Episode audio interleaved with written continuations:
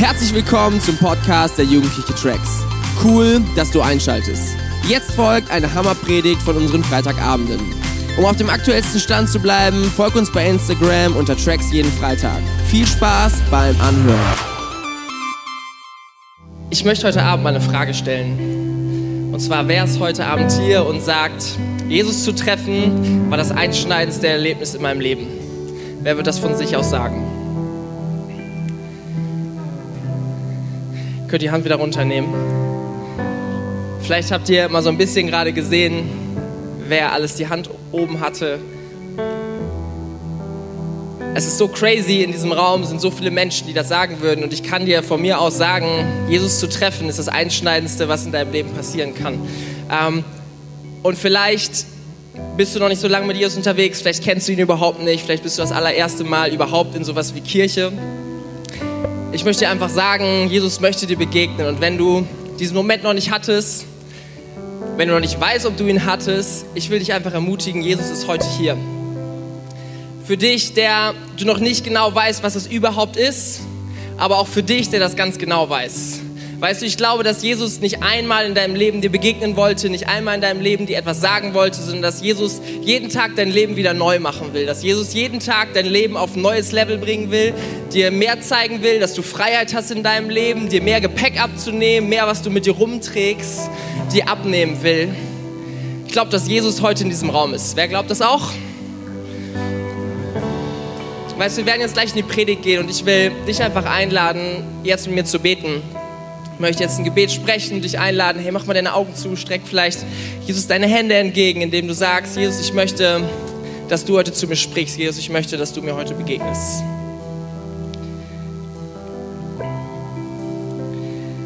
Jesus, wir danken dir für diesen Moment. Und wir danken dir, dass du ein lebendiger Gott bist. Wir danken dir, dass du nicht passiv bist und abwartest, sondern dass du ready bist. Und dass du dich gesehnt hast, uns genau an diesem Punkt zu haben, wo wir unsere vollkommene Aufmerksamkeit dir entgegenstrecken. Gott, und ich möchte, das, möchte dich bitten, dass du uns begegnest, dass du zu uns sprichst und dass du selbst Worte, die wir vielleicht schon tausendmal gehört haben, dass du sie heute lebendig machst und dass wir heute endlich verstehen, was es bedeutet für unser Leben, für unsere Situation, Gott. Dass du uns heute die Augen öffnest für das, was in unserem Leben eigentlich abgeht. Das, was du schon lange anders machen willst. Das, was du schon lange, wo du schon lange was Positives reinlegen willst, wo du schon lange sagen willst, hey, da habe ich mehr Freiheit für dich, da habe ich mehr Freude für dich, da habe ich mehr Fröhlichkeit für dich. Gott, ich bete, dass wir das heute ergreifen. Jesus, du bist alles, was wir brauchen. Wir brauchen nicht viel drumherum, wir brauchen nicht irgendwas, sondern wir brauchen einfach, dass du zu uns redest.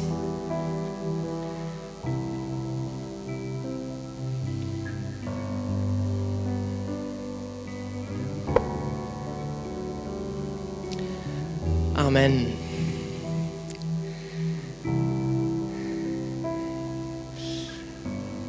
Ihr dürft euch gerne setzen.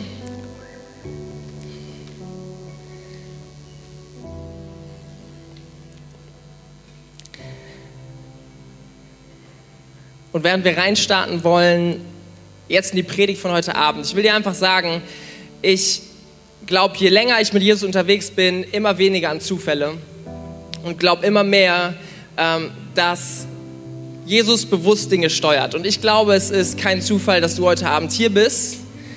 Und ich glaube, dass Gott heute mit dir reden will. Ich glaube, dass Gott dir heute was ganz Besonderes sagen will, dass er ganz persönlich heute ähm, für dich hier ist und dir etwas mitteilen möchte. Und wir haben eine neue Predigtreihe, die dürft ihr mal ganz kurz einblenden.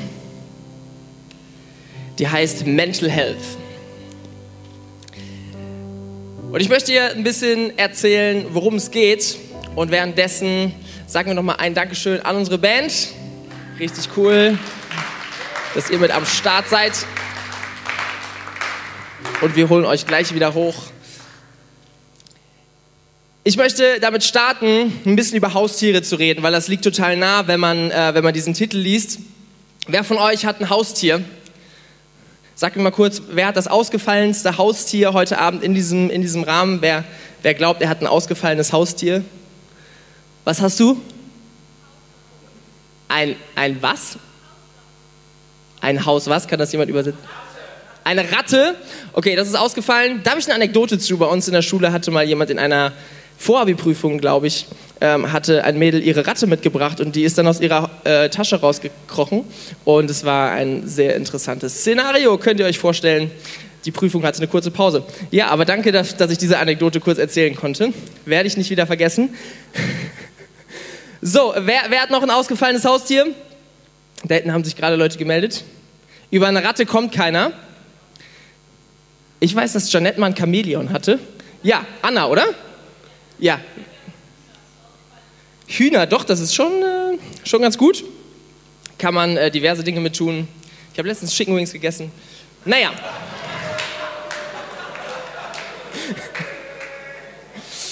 ähm, ich hatte, ähm, ich habe es mal mit Meerschweinchen probiert früher als Kind. Und ähm, zwei davon sind dann irgendwann gestorben und dann dachte ich, okay, das fange ich nicht wieder an. Danke für euer Beileid an dieser Stelle. Bedeutet mir sehr, sehr viel. Und irgendwann habe ich mich dann anderen Tieren zugewendet und äh, habe so als kleines Kind im, im Grundschulalter äh, so, eine kleine, so einen kleinen Becher gekriegt mit so einer Lupe oben dran. Kennt ihr diese Dinger, diese, diese Lupenbecher? Wer hat sowas gehabt? Wer hat sowas aktuell noch? Ja, ein paar. Ich habe es garantiert auch irgendwo noch bei meinen Eltern stehen tatsächlich. Ich hatte sowas, dann habe ich zwischendurch so die spannendsten Tiere, die ich in unserem Garten finden konnte, gesammelt, habe sie da reingesetzt und das waren dann meistens Nacktschnecken. Super spannend, wenn du Nacktschnecken äh, untersuchen kannst und du kannst sie so, ja, also wenn du noch nichts vorhast am Wochenende, such dir die Nacktschnecke, guck sie dir mal ganz genau an, ist ganz, ganz spannend. Und irgendwann habe ich was Spannenderes gefunden als diese Nacktschnecke und ich habe so eine Raupe gefunden bei uns im Garten. Und das war nicht irgendeine Raupe, die war ungefähr so, so lang und die war ungefähr, ja, schon relativ dick, hatte hinten tatsächlich auch so einen Stachel. Fand ich super spannend und dann dachte ich, okay, du bist mein neues Haustier, du armes kleines Ding, du sitzt hier ganz alleine, überall fliegen hier Vögel rum, Daddy ist da und wird auf dich aufpassen. Okay, und das Coole war, ich hatte nicht nur so, eine, so ein kleines Lupengläschen, sondern ich hatte so einen Kasten. Und dann habe ich diese, diese Raupe genommen, habe sie in diesen Kasten gesetzt, oben war so eine Lupe drin. Und dann habe ich gesagt, ich baue dir das schönste Zuhause, was du jemals hattest. Du wirst es gut bei mir haben und habe da so Blätter reingelegt und Gras und so einen Ast, wo die dann entlang krabbeln konnte. Und dann habe ich ihr, keine Ahnung, was so, was so Tiere essen. Ich habe gedacht, okay, du kriegst ein paar unterschiedliche Blätter. Dann habe ich ihr so ein, ähm, so ein bisschen Wasser hingestellt, falls sie Wasser trinken. Keine Ahnung, wenn jemand weiß, ob die Wasser trinken, könnt ihr mir das gerne nachher sagen, falls ich mal wieder eine finde. Dann habe ich der so ein bisschen Honig hingestellt, weil ich dachte, keine Ahnung, zumindest falls du mal ein Schmetterling wirst, dann kannst du direkt so, das war das Nektarartigste, was ich irgendwie finden konnte in unserem Haushalt. Naja, ich wollte, dass diese Raupe es richtig gut hat. Und diese Raupe ist so ein bisschen rumgekrochen und so, ich dachte, ich habe mal darauf gewartet, endlich, dass sie sich verpuppt und dass dann ein schöner Schmetterling raus wird. Ich habe so richtig gehofft, dass es keine Motte ist oder so, sondern dass es ein richtig schöner Schmetterling wird. Stell dir mal vor, du kümmerst dich dann ein halbes Jahr und dann ist das so eine Motte. Und denkst so, und dann klar, na, nein. Das wäre krass, nein. So, und ich habe so drauf gewartet und ich habe irgendwann festgestellt, diese Raupe sitzt schon relativ lange immer an diesem Ast. Und ich habe immer versucht, diese so die Umgebung schön zu machen und wieder frisches Wasser reinzustellen, falls so Wasser steht ja auch irgendwann mal ab. Und habe mich so wochenlang drum gekümmert. Und irgendwann dachte ich, diese Raupe sitzt schon extrem lange an derselben Stelle und bewegt sich nicht. Und dann irgendwann habe ich mal so reingeguckt und habe so gestupst. Und habe festgestellt, diese Raupe hat es leider nicht geschafft. Und äh, war leider tot. Ich habe mich die ganze Zeit um dieses tote Tier gekümmert und habe versucht, irgendwelche Dinge reinzustellen und sauber zu machen und so weiter. Ich habe sogar zwischendurch den Kot so weggemacht. Die machen tatsächlich auch so kleine Köttel. Sie ganz, ich dachte zuerst, sie hat Eier gelegt. Naja. Und der Gedanke, auf den ich hinaus will, ist, wenn du ungesund in deinem Inneren bist oder sogar tot wie diese Raupe, kannst du die schönste Umgebung haben, die du dir vorstellen kannst, aber du wirst nichts davon haben. Weißt du, wenn wir als Menschen im Inneren kaputt sind, wenn wir in unserem Inneren ungesunde Dinge haben, wenn wir nicht richtig ticken in unserem Inneren, dann können wir die schönste Umgebung haben, dann können wir, kann ich dir viel Geld schenken, kann ich dir einen tollen Urlaub finanzieren, du kannst ganz viele Erfolge haben, du kannst alles das haben, was du dir irgendwie wünschst, aber du wirst nichts davon haben. Weißt du, es gibt so viele Menschen, die haben so viel mehr als wir und sie sind immer noch nicht glücklich. Warum? Weil sie in ihrem Herzen, weil sie in ihrem Inneren kaputt sind. Ich habe euch mal erzählt von so einem Typen, den ich in Ägypten kennengelernt habe. Tanja und ich waren vor zwei Jahren im Sommer in Ägypten und dann haben wir gesehen, es gibt so eine richtig günstige Tour nach Kairo. Und dann haben, es war so eine, so eine Touribus-Tour mit so verschiedenen Leuten drin und so. Ähm, es ist ja immer schon gefährlich, mit anderen Leuten in so einen Bus einzusteigen und äh, so eine, so eine Touri-Gruppe zu bilden. Aber wir haben gedacht, ey, das ist so günstig, einen Tag, wir fahren nach Kairo. Und da war dieser Typ, der sich die ganze Zeit nur beschwert hat. Weißt du, dieser Typ, der dann irgendwann ausgestiegen ist und geguckt hat, ob die Reifen nicht Risse haben und gesagt hat, ey, da bezahle ich nichts für und ich habe sowieso gedacht, wir kriegen einen richtig tollen Bus und dieser Bus, Bus war richtig Schrott. Ich habe die Geschichte schon mal ein bisschen erzählt, vielleicht erinnert sich der eine oder andere. Es war auch ein bisschen gefährlich, ich bin froh, dass ich es überlebt habe, aber dieser Typ hat, keine Ahnung, wir sind fünf, sechs Stunden gefahren, hat die ganze Zeit geredet und die ganze Zeit nur negativ. Das einzig Positive, was er gesagt hat, ist, ich bin nur hier, weil ich Pyramiden sehen will. Ich bin überhaupt nur nach Ägypten gekommen, weil ich, äh, weil ich mein ganzes Leben lang schon gedacht habe, ich will unbedingt diese Pyramiden sehen. Und dann war der Typ bei den Pyramiden und kam danach wieder in den Bus und hat sich die ganze Zeit beschwert, dass sie so unspektakulär sind. Hat sich die ganze Zeit beschwert, dass diese Pyramiden so teuer gewesen sind. Weißt du, der Typ hat sein ganzes Leben gedacht, ich will unbedingt zu diesen Pyramiden. Und als er dann da war, war das auch nicht das Richtige. Er ist extra nach Ägypten geflogen und hat die ganze Kultur, die fand er sowieso nicht gut und so, ähm, hat das alles ausgehalten, nur aus diesem einen Grund.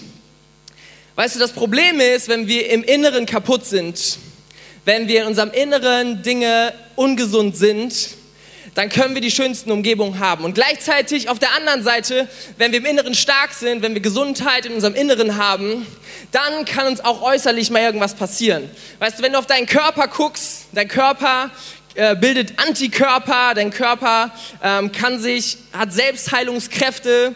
Ähm, weißt du, den kriegst du nicht so schnell klein. Selbst wenn du mal Corona hast oder sowas, wenn dein Körper gesund ist, dann hat dein Körper die Möglichkeit, sich wiederherzustellen, auch Viren und sowas zu bekämpfen.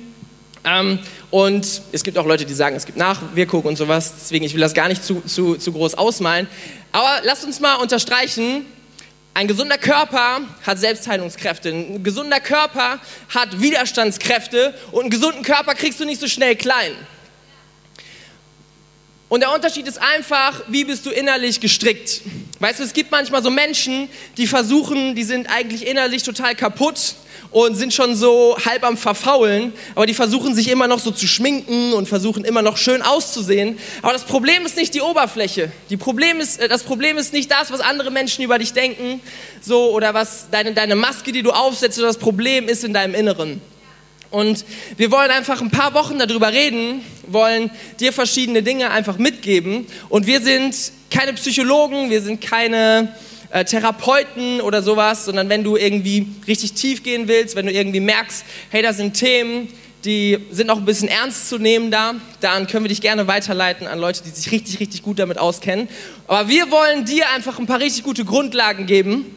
Und dafür musst du nicht irgendwie mega depressiv sein, dafür musst du nicht ähm, ja, ganz große psychische Schwierigkeiten haben, sondern in unserem Alltag, wir alle brauchen starkes und gesundes Inneres. Und das ist was, was wir jeden Tag neu ausbilden müssen und wo wir drum kämpfen müssen. Und wir wollen einfach in ein paar Themen reingehen. Und wir wollen heute als allererstes über etwas sprechen, was mega wichtig ist, was man sich in seinem Leben so oft fragt. Und das ist ganz einfach die Frage, wer bist du? Das ist eine Frage, die gerade auch so im jungen Alter man sich einfach oft stellt, weil man merkt, man ist irgendwie geprägt von den Eltern, man hat so verschiedene Dinge, durch die man durch sein Leben läuft. Dann irgendwann denkst du, hey, ist das jetzt das einfach nur, was ich kopiert habe von meinen Eltern oder bin ich das? Oder übernehme ich gerade irgendwelche Sachen von irgendwelchen Freunden? Wer bin ich überhaupt? Das fragen wir uns. Und ich habe gerade schon von einer Raupe geredet. Wenn eine Raupe nicht weiß, dass sie eine Raupe ist, hat sie ein echtes Problem.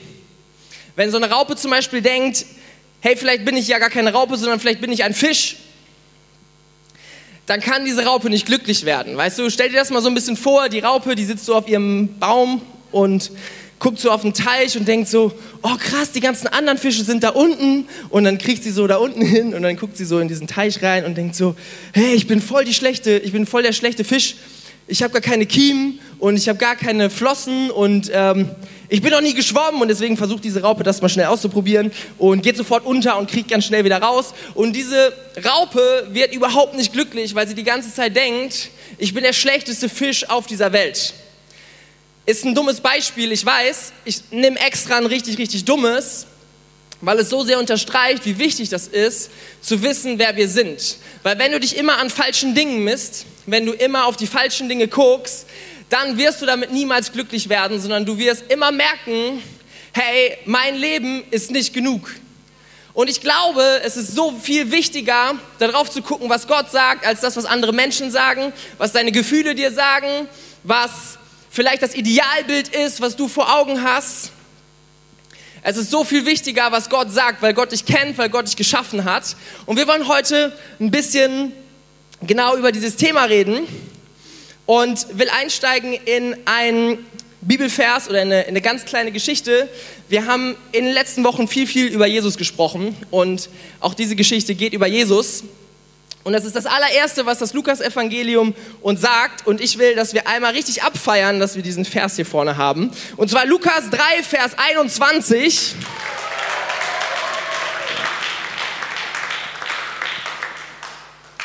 Und ich will ganz kurz vorwegnehmen, was bisher passiert ist. Jesus ist geboren.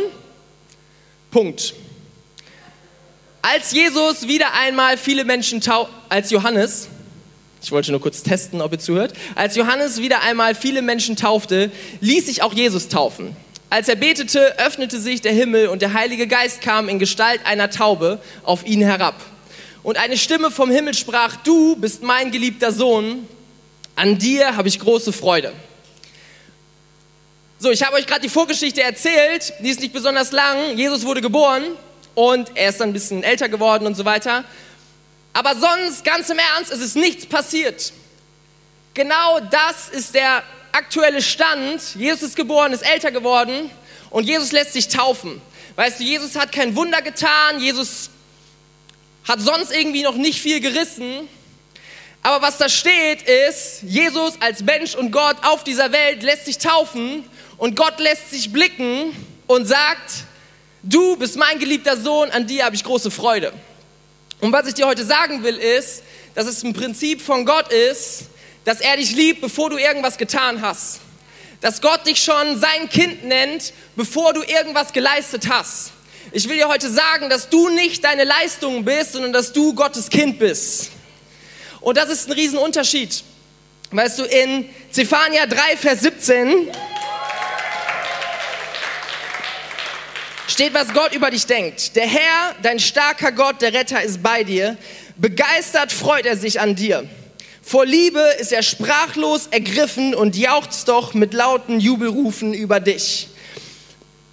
Weißt du, du bist Gott nicht einfach irgendwie egal, sondern Gott hat richtig krasse Gefühle für dich. Uh. Gott liebt dich, Gott jubelt über dich und Gott ist ergriffen, wenn er dich sieht. Weißt du, das ist ein Vater über sein Kind. Und ein Vater urteilt nicht über sein Kind nach dem, was es gerade alles tut und was es alles geleistet hat, sondern ein Vater liebt sein Kind. Weißt du, ich habe einen Sohn und wie ich zu ihm stehe, hat nichts verändert nichts dadurch, dass er gerade irgendwas richtig oder irgendwas falsch macht. Weißt du, er macht manchmal Sachen, wo du denkst so, hm, ja, gut, ist jetzt wieder Arbeit, muss ich jetzt aufwischen oder was weiß ich was. Hey, aber weißt du was? Es verändert überhaupt nichts. 0,0. Eine Minute später sitze ich mit ihm auf dem Sofa und wir gucken uns ein Buch an oder irgendwas und ich kümmere mich um, um ihn. Es hat nichts damit zu tun, was er richtig macht oder was er falsch macht. Und wenn du denkst, dass du deine Leistung bist, dann wirst du dich manchmal gut fühlen, wirst du dich manchmal schlecht fühlen. Manchmal leistest du vielleicht überhaupt nichts und dann bist du richtig tief erschüttert, dann fragst du dich, wer bin ich überhaupt? Und dann hast du ein echtes Problem. Weißt du, weil das Leben geht nicht immer bergauf, das Leben geht nicht immer steil und auch du wirst nicht immer alles schaffen. Auch du wirst manchmal ein Tal haben, auch du wirst manchmal denken, hey krass, das habe ich richtig in den Sand gesetzt. Und wenn du immer noch glaubst, dass du deine Leistung bist, hast du ein echtes Problem. Weil an der Stelle bist du nichts mehr wert. Aber ich glaube, dass das, was Jesus über uns sagt, so viel wichtiger ist, dass das, wie Gott dich sieht, so viel wichtiger ist als das, was, was du leisten kannst. Gott sagt, du bist mein Kind und ich liebe dich und ich bin an deiner Seite Und wenn dir Liebe nicht sagt, dann sagt dir Gott, ich mag dich. Weißt du, es ist manchmal ein Unterschied für manche Leute, ob du jemandem sagst, ich liebe dich. Manchen Leuten bedeutet das viel mehr, wenn du sagst, hey, ich mag dich. Weißt du, Gott wird sich sehr, sehr gerne einfach mit dir auf die Couch setzen und einen Film gucken und einfach Zeit mit dir verbringen, weil er dich mag. Nicht, weil du irgendwas geleistet hast. Im Ernst, wenn du das immer noch glaubst, wenn du dich definierst darüber, ob du jetzt deine Beziehung zu Gott definierst oder ob du irgendwas anderes definierst, deinen Wert, was du in der Schule geleistet hast oder sonst irgendwo, hey, du hast ein echtes Problem. Deswegen nimm an, du bist wert, was Gott über dich gesagt hat. Du bist nicht deine Leistung, sondern du bist sein geliebtes Kind. Jeremia 1, Vers 5.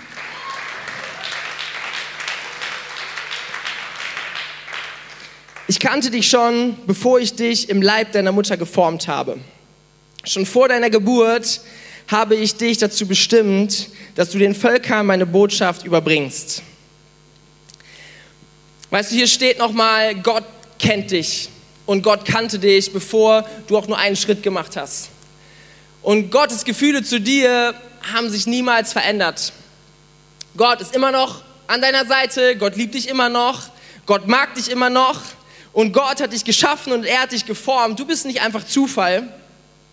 Und nicht nur das, sondern er hat dir eine Aufgabe gegeben, dass du den Völkern meine Botschaft überbringst. Weißt du, manchmal sind wir so, wenn du mit Gott unterwegs bist, denkst du so, ja, okay, es gibt so ein paar richtig super fromme und die kriegen immer alles hin und die benutzt Gott. Aber lass uns nochmal zurückspulen. Du bist nicht das, was du leistest, sondern du bist das, was Gott über dich sagt. Und Gott hat gesagt, du bist dazu bestimmt, dass du den Völkern meine Botschaft überbringst. Gott will dich benutzen, egal wie du dich gerade fühlst.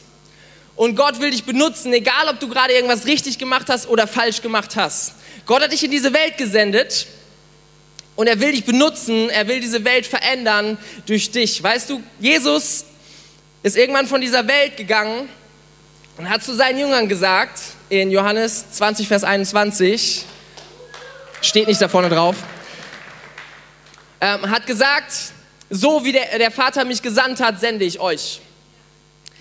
Das, was ich getan habe, den Auftrag, den ich hatte, so diese ganze geistliche Autorität, die Jesus hatte, er hat gesagt, so sende ich euch. Weißt du, Jesus hat gesagt, okay, ich bin weg, ciao, aber ich habe volles Vertrauen in euch, weil ich weiß, was in euch steckt. Und Jesus sagt dir, in dir steckt etwas. Er hat dich nicht berufen, weil er keine Ahnung hat, dass du es gar nicht drauf hast, sondern Jesus hat dich berufen, weil er genau weiß, was in dir steckt. Weißt du, und wir sind manchmal so zurückhaltend, wir gucken manchmal auf alles das, was wir noch nicht sind, was wir noch nicht können. Aber Jesus sagt dir, du bist nicht deine Fehler, du bist nicht dein Versagen, sondern du bist berufen und du sollst diese Welt verändern. Genau das bist du. Und egal, wo du hingehst, egal, ob du in deine Schule gehst, egal, ob du zu Tracks gehst, egal, ob du im Bus sitzt oder was auch immer du tust, egal, ob du in deiner Familie unterwegs bist, in dir steckt, dass du diese Welt verändern kannst weil er in dir lebt. Nicht, weil du so toll bist, nicht, weil du so cool bist, nicht, weil du es besonders drauf hast, sondern weil er dich dazu berufen hat. Und er weiß ganz genau, wer du bist. Und das dürfen wir niemals vergessen. In 1. Petrus 2, Vers 9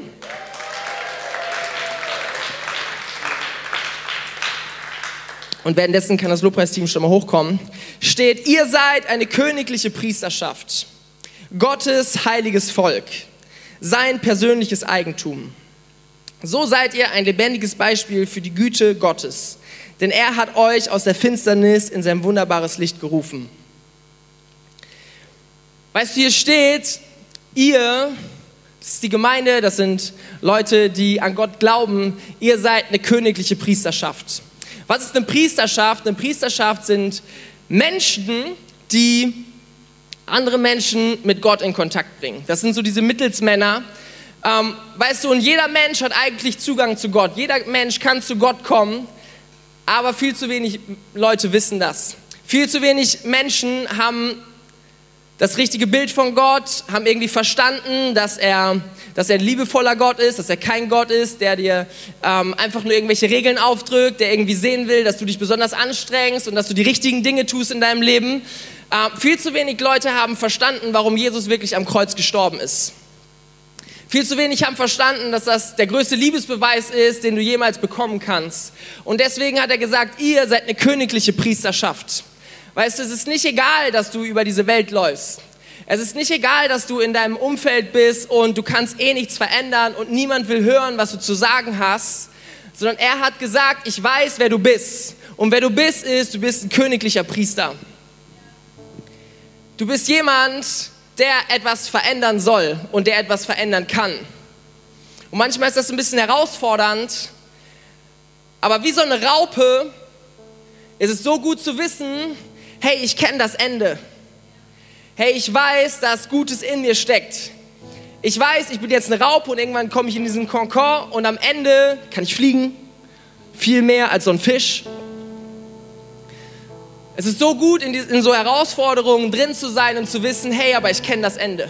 Ich weiß ganz genau, was in mir steckt. Jesus hat zu mir gesagt, du bist ein königlicher Priester. Du gehörst zu seinem heiligen Volk.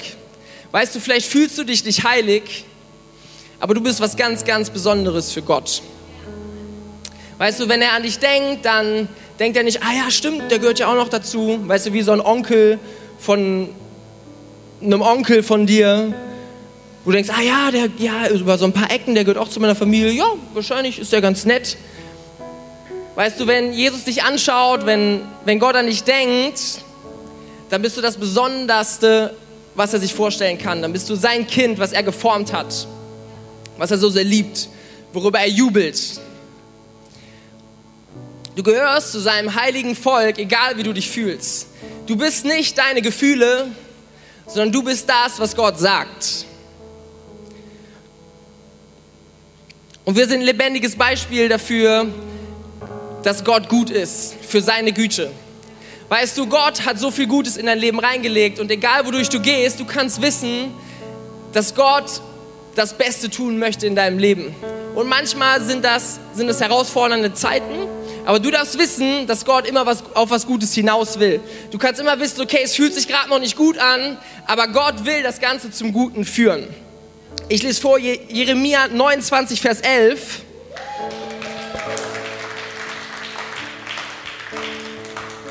Denn ich weiß genau, welche Pläne ich für euch gefasst habe, spricht der Herr. Mein Plan ist euch Heil zu geben und kein Leid.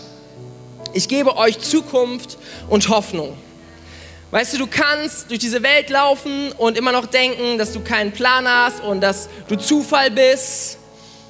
Aber du kannst dich auch darauf stellen, dass Gott einen Plan für dein Leben hat und dein, der Plan ist, dass du Heil in deinem Leben hast, dass du gute Dinge in deinem Leben hast, dass du Daniel? Heilung in deinem Leben hast. Du weißt du, das ist Gottes sagen, wer was leitet gleich. Und wenn Gott einen Plan hat und einen gemacht hat, dann hat das schon ganz schön was zu sagen. Weißt du, Gott macht nicht einfach irgendwelche Pläne und denkt so, ach ja, ich mache morgen doch was anderes, sondern Gott zieht durch, was er angefangen hat. Ja. Und das, was er in ja. deinem Leben angefangen hat, du darfst wissen, dass er das nicht vergessen hat und dass er diesen Weg mit dir weitergeht. Gott vergisst nicht, was er gesagt hat. Und ich kann so viele verschiedene Worte benutzen, ich kann versuchen, dir das so gut wie möglich irgendwie zu erklären, aber ich glaube, dass Gott heute noch zu dir reden will. Und ich glaube, dass, dass Gott deinem Herzen sagen möchte, was er wirklich über dich denkt.